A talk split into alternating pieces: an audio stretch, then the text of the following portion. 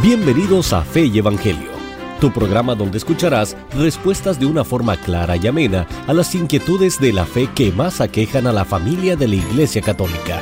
Te invitamos a que te quedes con nosotros en tu programa Fe y Evangelio con el Padre Juan Rivas.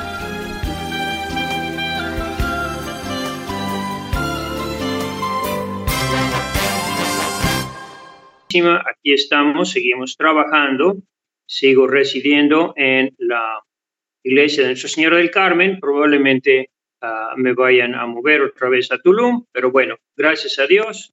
Tenemos que pedir al Espíritu Santo que nos ilumine para decir aquello que Él quiere que digamos, para que Él, el Espíritu Santo le dé luz a nuestras mentes, paz a nuestro corazón y gozo y alegría a nuestra alma. Ven Espíritu Santo, ven mi Dios a través de la poderosa intercesión del corazón doloroso e inmaculado de María, tu amadísima esposa. Sabemos que el Espíritu Santo viene de nuevo, porque sabemos que viene de nuevo, porque las apariciones marianas vienen a preparar al pequeño rebaño, al remanente fiel, para la fiesta de la venida de nuestro Señor Jesucristo. No temas, pequeño rebaño, porque mi Padre se ha dignado daros el reino. A ese pequeño rebaño de gente mariana, eucarística, carismática, viene la Virgen María a convocarnos. A ella nos confiamos, nos ponemos en sus manos. Tenemos que reflexionar sobre lo que está pasando en el mundo y en la iglesia. Estar atentos a los signos de los tiempos, porque Jesús regañó fuertemente a los escribas y los fariseos y a los sacerdotes del templo cuando les dice con que saben interpretar cuándo va a llover, cuándo va a hacer calor, todo lo que beneficia a tus tierras y tus campos, pero no sabes distinguir los signos de los tiempos, aquello que compete a tu salvación. Entonces Jesucristo nos pide a todos, especialmente a los sacerdotes, estar a signos de los tiempos. ¿Qué es lo que está sucediendo en el mundo y en la iglesia? No está pasando nada. No está pasando nada bajo lo que Dios no tenga control.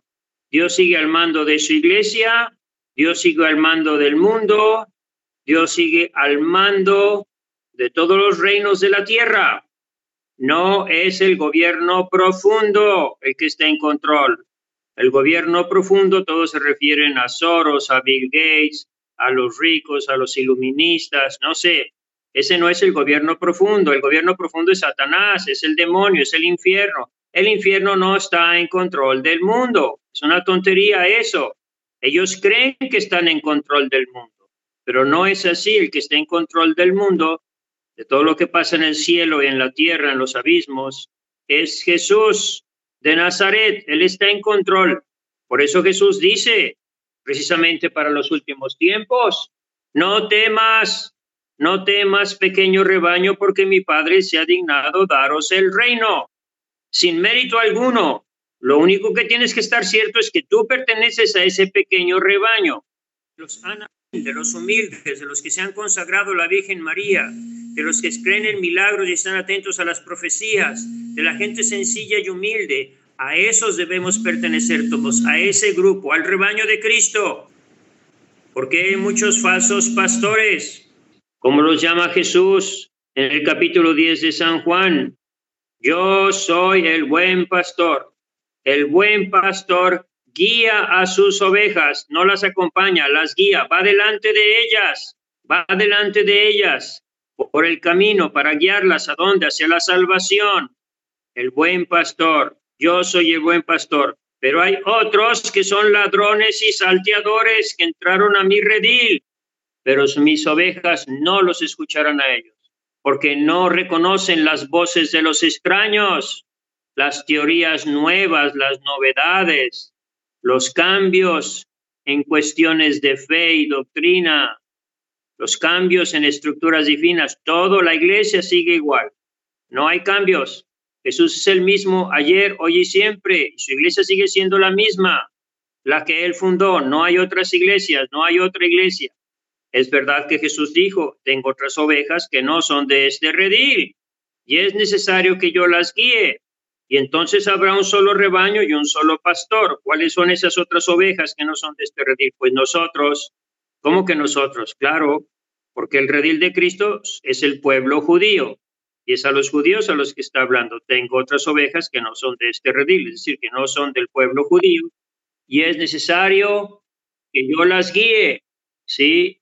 Entonces decimos, hermanos, que Dios está en control de cielos y tierra, de los gobiernos, de todo, de la iglesia. Por eso dice, no temas, pequeño rebaño, porque mi Padre se ha dignado daros el reino. Sabemos que en esa iglesia se han metido ladrones y salteadores, quieren cambiar todas las enseñanzas del Evangelio. Por eso Jesucristo dice, no las escuchen, no los escuchen a los ladrones y salteadores. Mis ovejas no escucharán la voz de los extraños. Mis ovejas escuchan mi voz, yo las conozco y ellas me siguen. Esto es un don del Espíritu Santo que guía en los últimos tiempos, viene la Virgen María y el Espíritu Santo a guiar el pequeño rebaño. Por eso la Virgen se aparece en todas partes para convocar a ese pequeño rebaño.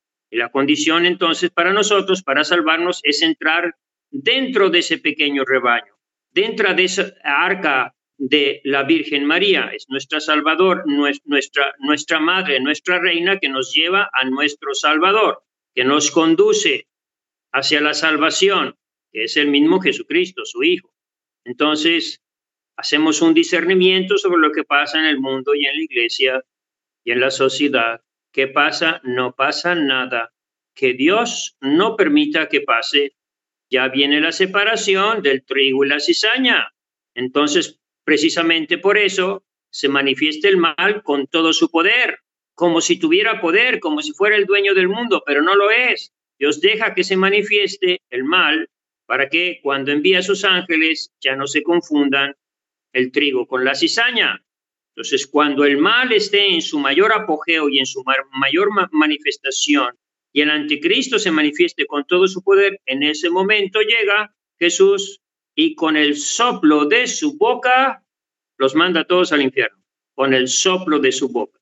Así que por eso lo importante es que nosotros no le demos demasiada importancia a esas cosas negativas, esas cosas que oímos, porque es el mal el que tiene en control todos los medios de comunicación.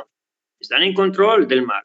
Entonces, no nos pongamos a, nuestro, a su servicio, no escuchemos malas noticias, no, no difundamos odio, rencor, antipatías, y menos contra el Santo Padre, nada de eso, contra nadie, ni contra sacerdotes, ni contra obispos, ni contra el Santo Padre, ni contra el gobierno. Hace poco escuché de alguien que dio un testimonio de que en sueños escucha una voz, dice, tú tienes odio contra tu gobernador, contra tu presidente, ese odio te está haciendo mal, no debes odiar a nadie, ni a tu presidente, aunque tengas suficientes razones para odiarlo. No, no, no. Imagínense, si eso decía del gobernador, pues ¿qué va a decir de los sacerdotes? Nada contra ningún sacerdote, contra ningún obispo, menos contra el Papa, contra ninguna autoridad. No, odio no. Guardamos silencio, sufrimos la pasión de la iglesia y seguimos adelante sabiendo que Dios está en control de su iglesia y del mundo y de los gobiernos de la tierra. Y Él va a venir a juzgar a todos los poderosos y va a separar el trigo de la cizaña. Por eso nosotros nada más nos tenemos que ocupar de ser trigo limpio de Cristo, trigo limpio de Cristo. Y aceptamos las penas y los sufrimientos y las enfermedades y los achaques. ¿sí? A no me gusta nada lo que me ha sucedido con el ojo, porque con la enfermedad del ojo que me dio uveitis, pues siento como si hubiera perdido 10 años de vida, 10 años de vida por el ojo. Pero ¿qué hago? Pues se lo ofrezco a nuestro Señor, que es mi ojo comparado con el ojo del Señor ahí en la, en la película de la pasión, ¿sí? Y Él es, Él es Jesús, Él es Dios. Entonces ofrecemos a nuestro Señor nuestros pequeños problemas, que me quitan esto, que me corren de allá, que no me dejan predicar y qué. O sea, San Juan me encerraron en la cárcel, le cortaron la cabeza. A mí todavía no me sucede eso. A mí no me sucede eso. Entonces, ¿qué, qué hacemos? Callamos, aguantamos y esperamos la venida gloriosa de nuestro Señor Jesucristo y el triunfo del corazón inmaculado de María que ya vendrá, que ya viene, que ya está cerca. No falta mucho, no falta mucho. El triunfo del corazón inmaculado de María. Pues ya pasaron todas las amenazas de la Virgen María o todas las advertencias de la Virgen María, porque no fueron amenazas. Primera Guerra Mundial se va a acabar y se acabó, viene la segunda, si no se convierten va a venir otra peor y así sucedió. Rusia ya expandió sus errores en toda la iglesia, teología de la liberación, que los pobres por aquí, los pobres por allá, puro cuento. Los pobres de la Biblia no son una clase social en lucha contra los ricos, no, eso no son los pobres. Los pobres son los que tienen temor de Dios, los que aman a Dios, los que sirven a Dios, los que adoran al único Dios verdadero. Pero vean, ya se metieron, ya se infiltraron todas las ideas modernistas, todas las ideas comunistas, todas las ideas sociológicas, psicológicas en la iglesia. Entonces ya pasaron todos los males. Gracias a Dios, ya viene nada más la victoria de nuestro Dios, el triunfo del corazón inmaculado de María y el reinado de Cristo. Así que, queridos hermanos, nos estamos preparando para una fiesta, para un banquete. Por eso pues ofrecemos un poquito de ayuno, un poquito de penitencia, hacemos un poquito de todo, nos vamos purificando, ¿sí? Unos por propio gusto y otros porque pues Dios nos los manda, pues sí, y los aceptamos todas esas cosas con mucho amor. Entonces, queridos hermanos, no pasa nada en el mundo. Dios está en control. Ponte tú en las manos de Dios. Vive la divina voluntad, pero vívela como la vivió la Virgen María. ¿Qué mejor modelo de la divina voluntad que la Virgen María? No hay otra criatura después de Cristo, indudablemente, que haya vivido mejor la divina voluntad que la esclava del Señor. He aquí la esclava del Señor, hágase en mí según tu palabra. Confiemos en María, confiemos en Cristo y pidamos su bendición. El Señor esté con ustedes y la bendición de Dios Todopoderoso, Padre, Hijo y Espíritu Santo, descienda sobre ustedes y permanezca para siempre. Voy a Monterrey ahora en estos días, este fin de semana, 6, 7 y 8, al Congreso Mariano, para los que quieran acompañarnos y para los que no puedan, que se unan a nuestras oraciones. Que Dios los bendiga. Muchas gracias por sintonizar esta edición de tu programa, Fe y Evangelio, con el Padre Juan Rivas. Escúchalo en vivo de lunes a viernes a la 1.30 de la tarde, hora de Los Ángeles, con repetición a las 7.30 de la noche.